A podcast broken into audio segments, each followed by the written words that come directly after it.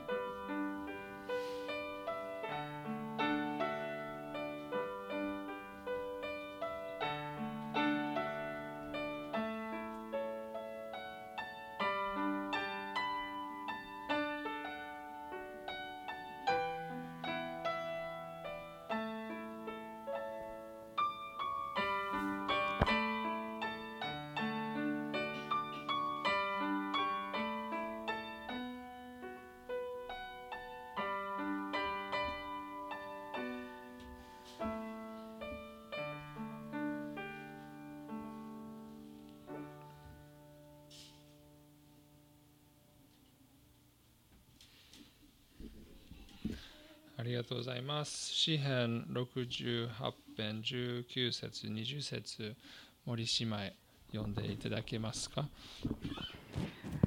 詩編68編1920褒むべきかな？日々私たちのために重荷を担われる主。私たちの救いであられる神。神は私たちにとって救いの神。死を免れるのは私の主。神による。ありがとうございます。賛美歌46一緒に歌いましょう。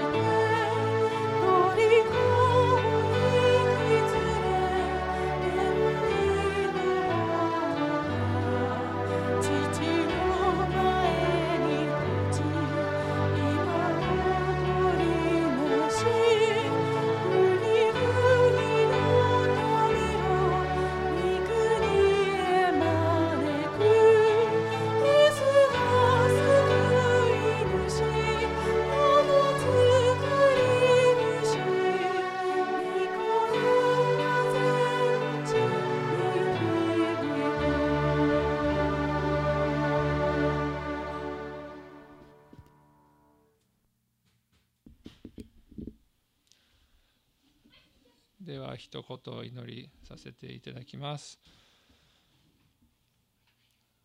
愛する手の父様、今日日曜日、日曜礼拝で兄弟姉妹と集まることができて感謝しますこの教会としてあなたの体として私たちが一緒にいたいですこの礼拝の時間の中で私たち一人一人が必要とされるあなたの恵みあなたの知恵与えてください。本当にボロボロ私たちが何もできない力を与えてください。どうやってこの地球の中で生きていくかあなたからの来る平安と力と恵みがたくさん必要です。どうぞ今日一人一人に祝福して与えてください。今日は西尾兄弟からメッセージも聞きます。御言葉を通して私たちの心を動かしてください。あなたの恵みは私たちだけのためじゃなくて世の中のすべての人のためにあります。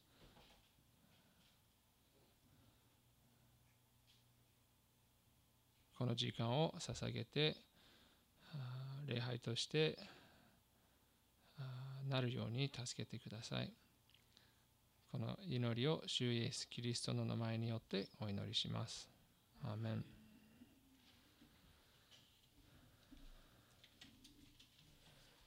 はい、じゃあ、ジーザス・バイブル・ストーリーをお願いします。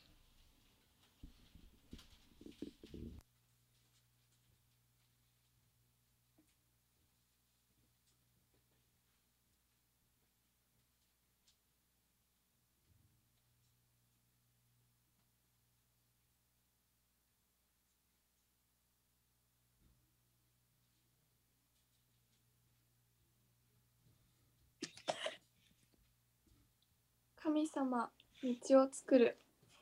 モーセと海、出エジプト記14、15章から。モーセと神の民神様の民はエジプトから出て何もない砂漠を歩いていた。どこへ行くあてもなかったけれど、神様が必ず道を示してくださるはずだった。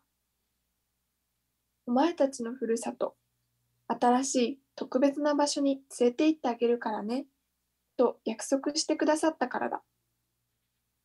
私はそばにいて、お前たちを必ず守るから安心しておいで。その言葉通り、神様は大きな雲の柱をみんなの先頭に置いた。その後を歩いていくと、昼間の暑い風を遮ってくれた。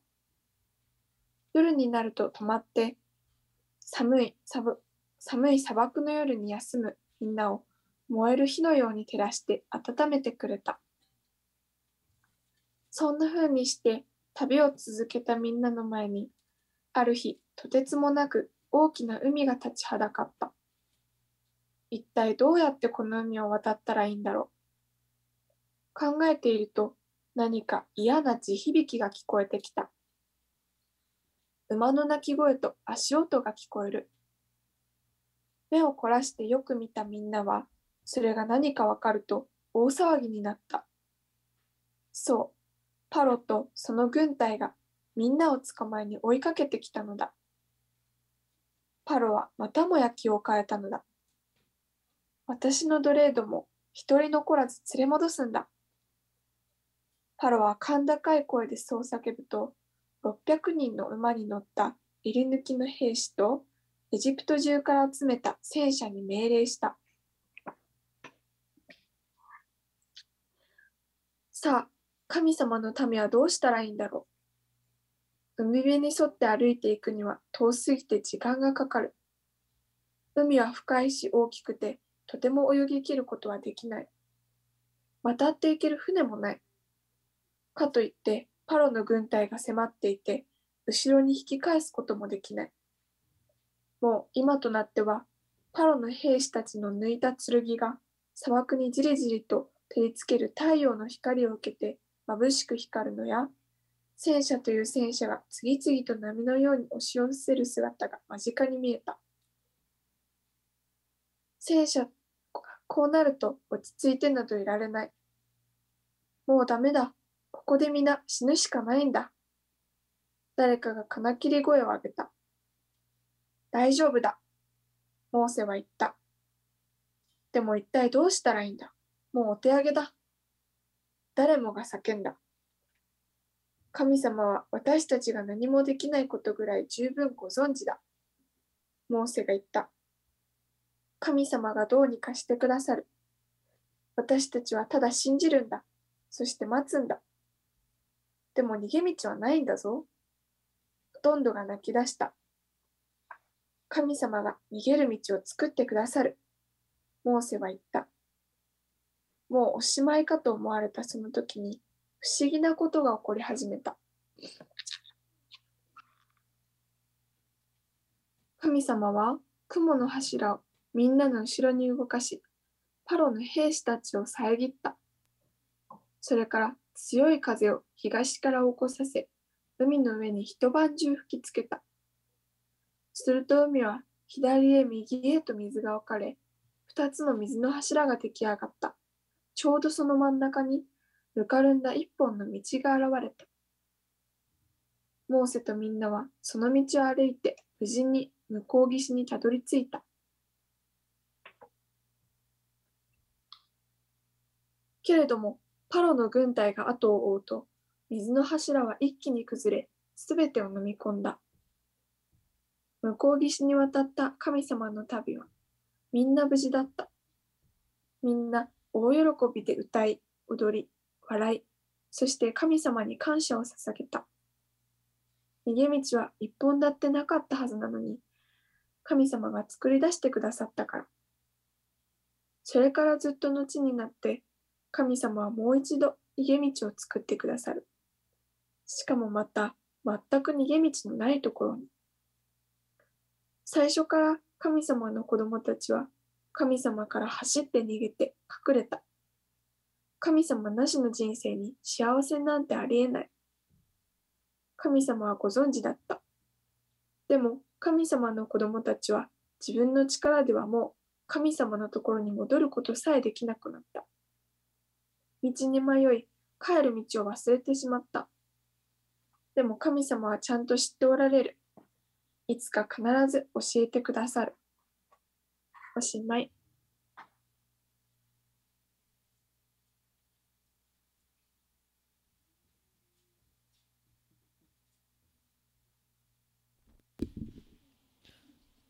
ありがとうございました。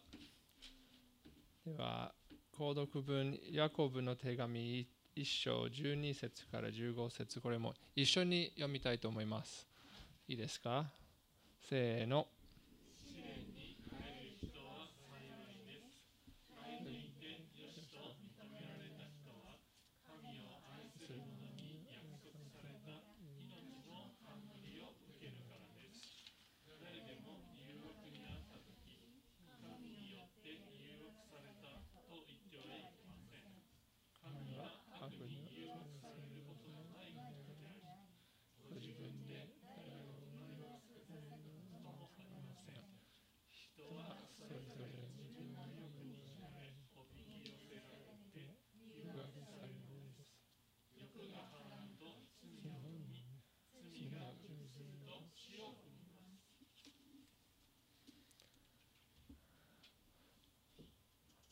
黙祷の時間を持ってあの換気もお願いします。窓の近くの方窓を開けてください。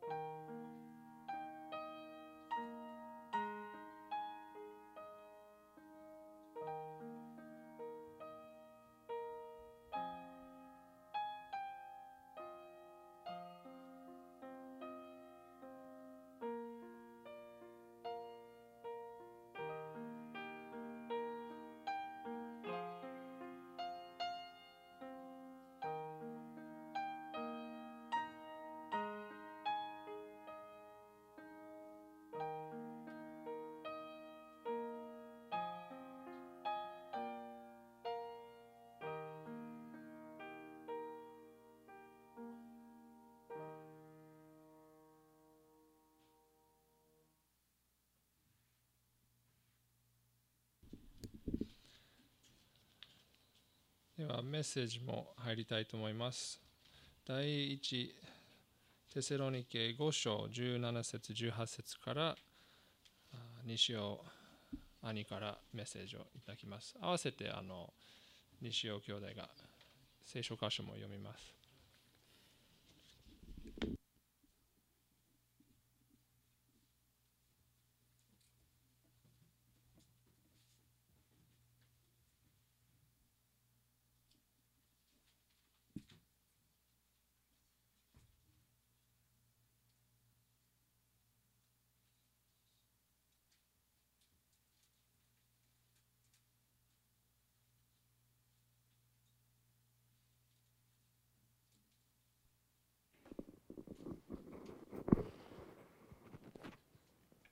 おはようございます。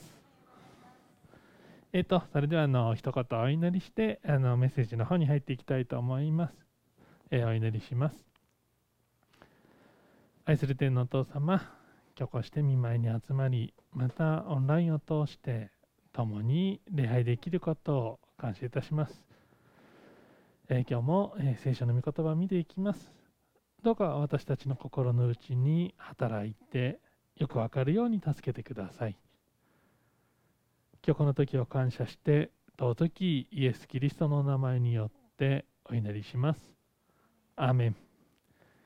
はい、えー、と今日ですけれどもね、あのテサロニケ人への手紙5章、えー、と17、18ですが、まあ、16から読んだ方が多分分かりがいいので、えー、と16、17、18、えー第一テサロニケ、えー5章16節から18節第一テサロニケ5章16節から18節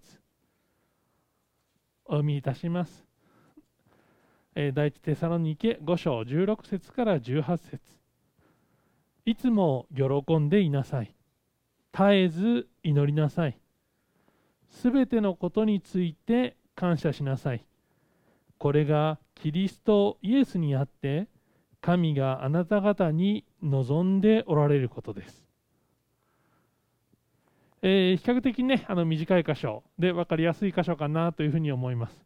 ただまあ実際にやってみるとなかなか難しいなとも思う箇所ですよね。えーまずあの5章16節見ますと何て書いてありますか？いつも喜んでいなさい。このように書かれています。今日の最初最初の箇所、いつも喜んでいなさいと書かれているわけです。私たちどうでしょうか？いつも喜んでいなさい。このように言われてどう感じますか？うんちょっと無理かなっていうふうに思いますよね。嬉しいこととか楽しいことがあったりすると喜ぶことができます。しかし嫌なことがあったり苦しいことがあったりするときなかなか喜ぶの難しいですよね。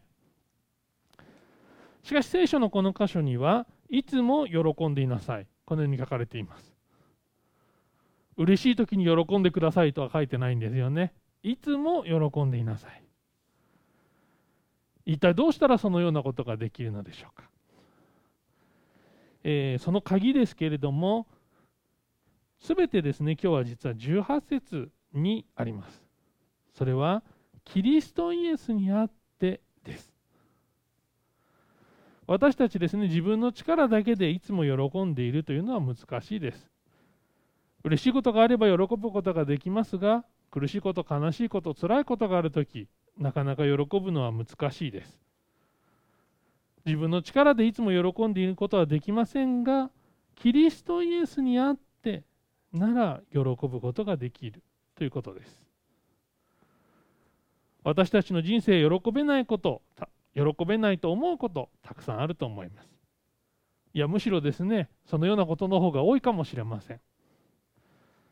しかし、そのような状況にあったとしても、もしあなたがですね、自分の考え、思い、あるいは気分にとらわれるのではなく、キリストイエスにあるならば、いつも喜んでいることができるのです。ピリピ人への手紙4章4節見ますと、パウロがですね、このように言っています。いつも主にあって喜びなさい。もう一度言います。喜びなさい。このように書かれています。ピリピ人への手紙が書かれた時パウロはどういう状態でしたか、まあ、絵が出してありますが牢屋に捕まってたんですよね自由の身ではありませんでしたそのような中でですねいつも喜ぶことなかなか難しいですよね普通だったら牢屋に捕まってる中でいつも喜んでいなさい難しいです。しかしパウロはいつも主にあって喜びなさい。もう一度言います。喜びなさい。このように書いています。ここも実は同じですよね。主にあって喜びなさいなんですよね。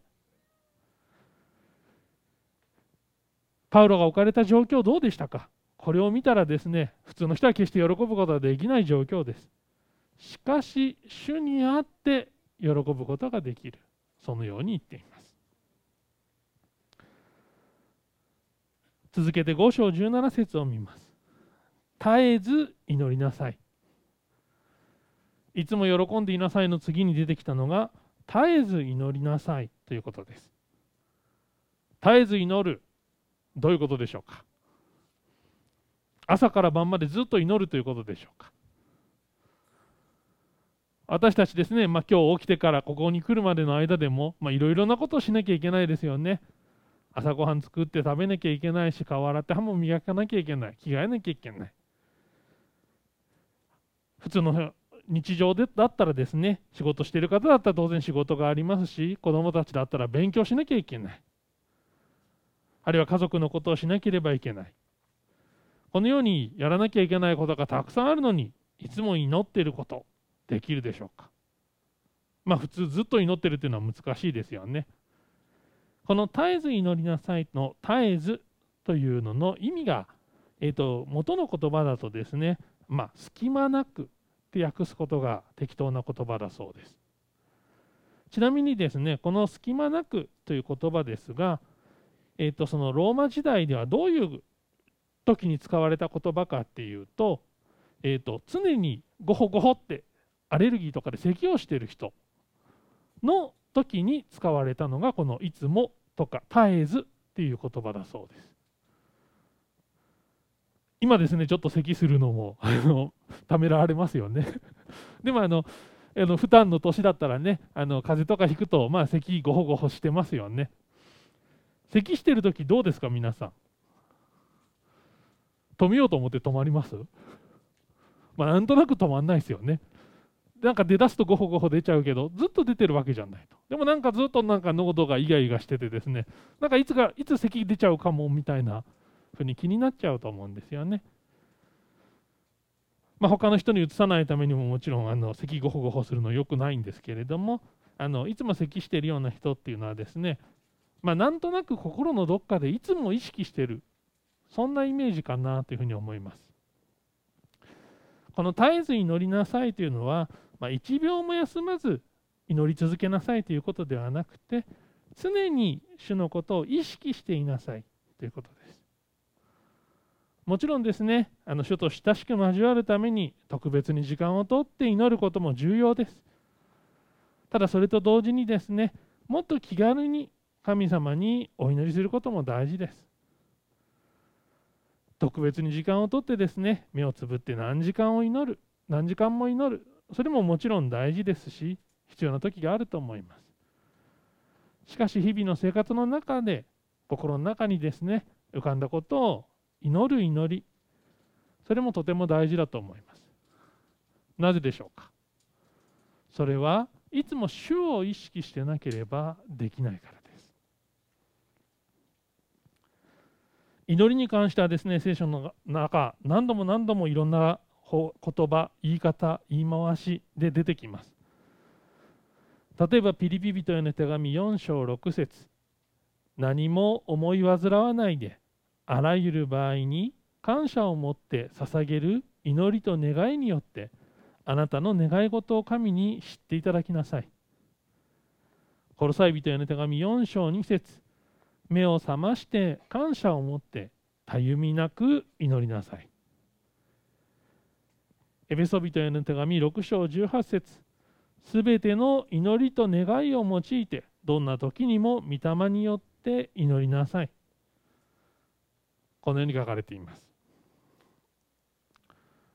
先ほどのですねいつも喜んでいなさいもそうでしたが私たちの人生の中どうでしょうか？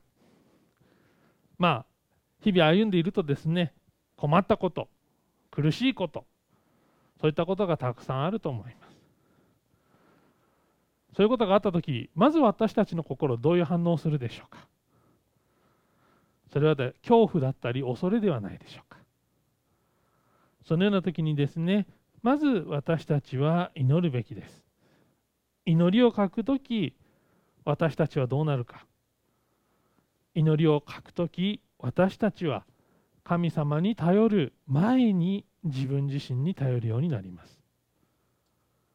自分の力で何とかしよう。そういうふうに思うはずです。ここで言う絶えず祈るというのはですね神様に信頼して神様と交わる。それをいつも心に留めておくということです。私たちは時にですねいろいろな必要問題点あるいはその問題の大きさにですね目を向けてしまって祈る。ということができなくなってしまいます。目の前にですねとても困難な問題があるとどうやったら解決できるんだろうどういうふうにしよう誰に頼んだらいいかなみたいな形で自分の方法で自分のやり方で自分の力でまず何とかしようそのように思うと思います。しかし私たちが祈る時どうでしょうか？私たちがまず祈る相手ってどんなお方ですか？私たちが祈るお方というのは神様です。この地球天地万物を作られた方です。どんなことでもできるお方です。その神様が聞いてくださる。そのことをついつい私たち忘れてしまってですねまず自分の力で何とかしようと思ってしまう。そのような性質がある。そういったものだと思います。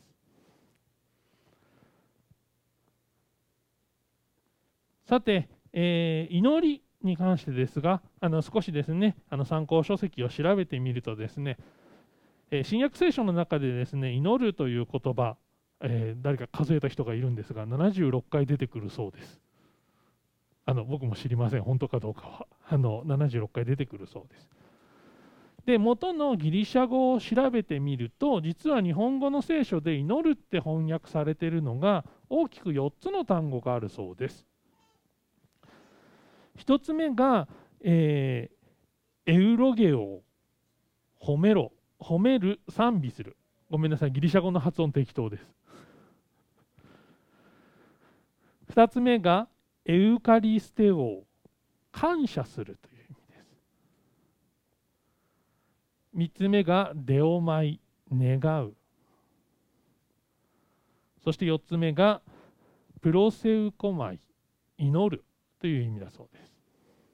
日本語の聖書で祈るというふうに訳されている中には実はこの4つの単語が使われている箇所があるようです。一番最初のですねエウロゲオ褒めろ褒める賛美するという言葉ですがこれはやっぱり神様を褒めたたえる賛美するという意味です。私たちが暮らしているこの天地のすべてを創造されたその偉大な力を持っている神様を褒めたたえるという意味です。でお前は感謝です、まあ、今日の聖書箇所にもですねこの後すべてのことについて感謝しなさいって出てきますけれども日々の生活の中で感謝すべきことあるいは救われていることに対する感謝。日々の中で感謝することたくさんあると思います。そのような感謝の祈りということです。出お前願う、まあ、これは分かりやすいですよね。神様こうしてくださいああしてください助けてくださいっていうお願いをするということです。で最後のプロセウコマイというのは、まあ、祈るという言葉でこれ日本語の祈り祈るとほとんど同じ意味だそうです。お祈りをするという意味だそうです。さて私たちですね日々のお祈りの中どうでしょうか？ついついですね願うお祈りばかりになってしまってないでしょうか？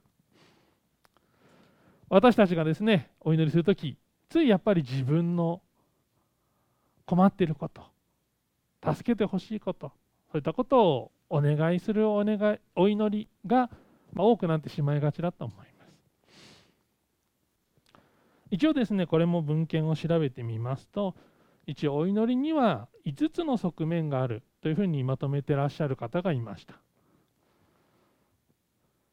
お祈りの中には懇願告白取りなし賛美と感謝そして崇敬という5つの要素があるよというお話をされている、まあ、まとめてくださっている先生がいて、まあ、そういったことがまとめてました。僕らですねついやっぱりこの懇願これはたくさんしますよね。なんとか助けてくださいみたいなお祈りたくさんすると思います。しかし告白、まあ、要は罪の許しを請ういわゆる悔い改めの祈りですよね。これはなかなかあの自分の中でまあ、大体は人の前で言うことではあんまりありませんので心の中でお祈りすることが多いと思います。鳥なしの祈り。これもあの私たちついついあの後回しにしてしまっていつも良くないなって自分の中でも思っていますが他の人のために祈る。もちろん愛する兄弟姉妹のためにもお祈りしますがそれだけでなくてですねまだイエス様のことを知らない人のためにも祈る。そういった鳥なしの祈りです。で賛美と感謝。これ先ほど言いましたがこの天地作られて支えておられる神様のことを賛美すること。あるいはですねあの救われていることに対する感謝です。そして崇敬、まあ、これも驚きを持って祈るという感じでしょうか。私たちねついあのお祈りする時ついついあの懇願ばかりになってしまいがちだと思いますので、まあ、何かの時にですねあのこういった5つの要素があるんだということを覚えてあの日々のお祈りの中でですね特にやっぱりあの感謝だったり賛美だったりそういったところでですね神様との関係を深めるそういった時に使っていただければいいかなというふうに思います。さて今日の最後の箇所です。すべてのことについて感謝しなさい。これがキリストイエスにあって神があなた方に望んでおられることです。神様がですね、キリストイエスにあって私たちに望んでおられることが3つありますよと。それが今日出てきた、いつも喜んでいなさい。絶えず祈りなさい。そして3つ目が、すべてのことに感謝しなさい。ということです。すべてのことに感謝しなさいという時ですね、私たちどうでしょうか？まあ、あの神様がくださる良いものに関してはですね、まあ、感謝できると思います。成功したりですねあの、あるいは健康であったり、なんかプレゼントをもらったりしたら素直に感謝できるかもしれませんね。ただ、嬉しい時、うまくいった時だけ感謝すればいいのでしょうか。あるいはですね、私たち心の中で感謝したいって思いが湧いた時だけ感謝すればいいのでしょうか。そうではなくてパウロはここで全てのことに感謝しなさい。このように書いています。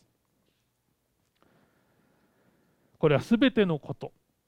どんな状況であってもどんな成り行きになっても全ての嬉しいことでも悲しいことでも失敗した時でもさらには苦しみに直面している時でも全てのことに感謝しなさいということ。一体どのようにしたらそのように感謝することができるでしょうか？ここもキリストイエスにあってです。自分の力ではですねとても私たち全てのことに感謝することはできません。やっぱ苦しいことはない方がいいですし辛いこともない方がいいです。しかしキリストイエスにあるなら感謝することができるというのです。災害に見舞われても病気になっても思うようにことが進まなくてがっかりすることがあってもそれはですねこの世界を治めている神様の視点から見たら感謝することができるのです。なぜでしょうか？それはあなたはもうすでにイエス・キリストを信じるという信仰によって祝福を受けているからです。あなたはイエス様の十字架の死という代償を支払って買い取られたのです。そしてすでに永遠の命を持っているのです。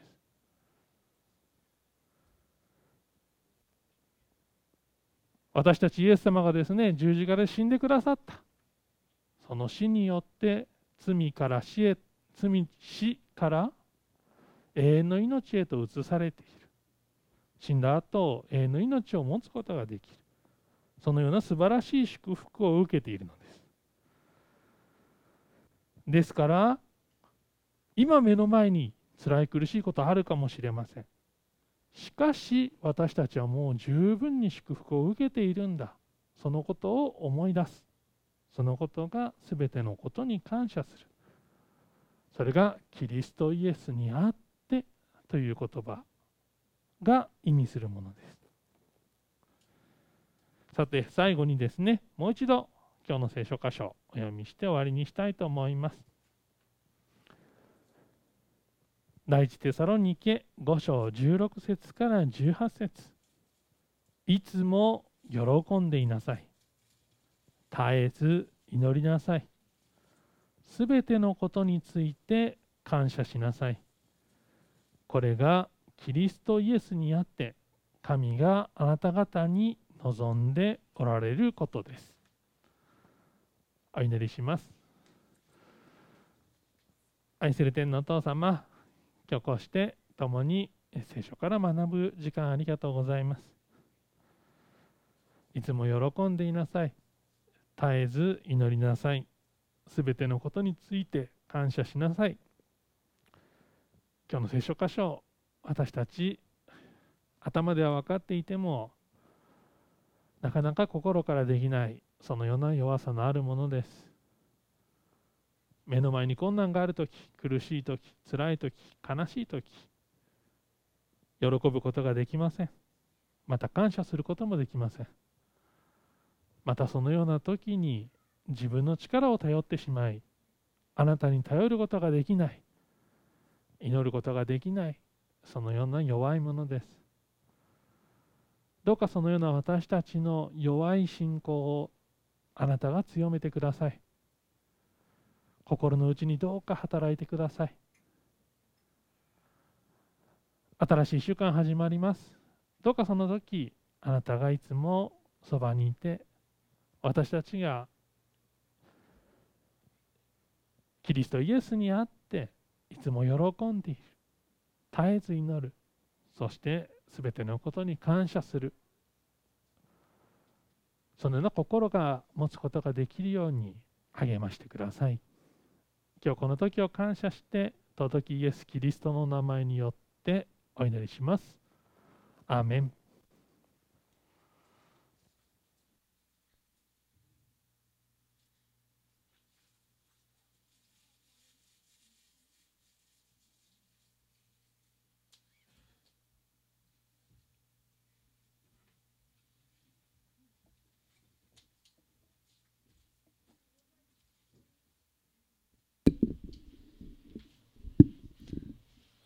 ざいました。ではしばらくの間黙祷の時間を持っていきたいと思います。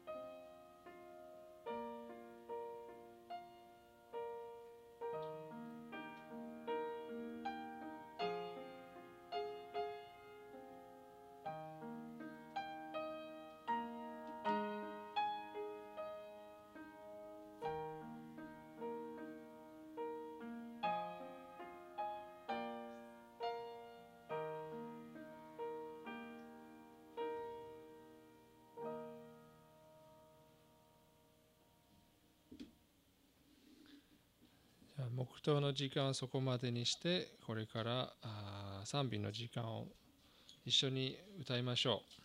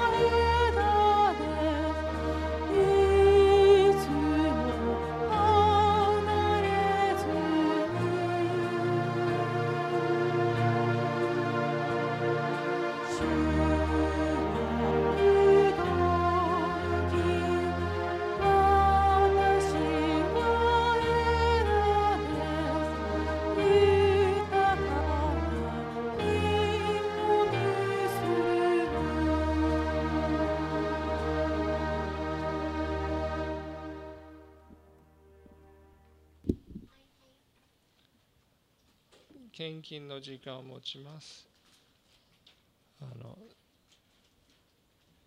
献金もあの州法によってあの口座銀行の口座も書いてあるのでオンラインの方もぜひ祈って考えて献金をお願いします。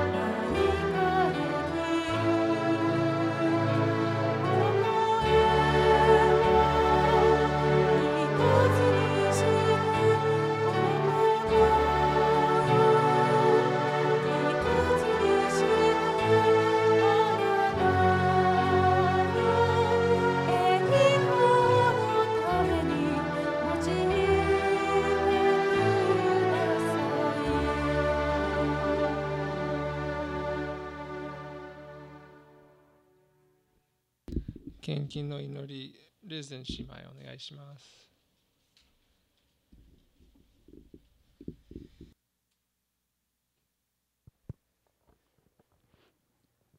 はい、お祈りします。えー、天の地なる神様、えー、あなたがいつも、えー、私たちに必要を備えてくださっていることをありがとうございます。今日のメッセージで本当に、えーどんな状況の時も、うんキリストにあって私たちが喜ぶことを選択できることを、えー改めて、えー本当に、えー考えるチャンスになったことをありがとうございます、えあなたが私たちにくださっている、えものの一部を、えーどうぞ、えーあなたの働きのために用いてください、えあなたの教会が強められますます立て上げられますように、えどうぞ用いてください。このお祈りをイエス様のお名前によってお祈りします。アーメン。ありがとうございます。では最後の賛美を一緒に歌っていきましょう。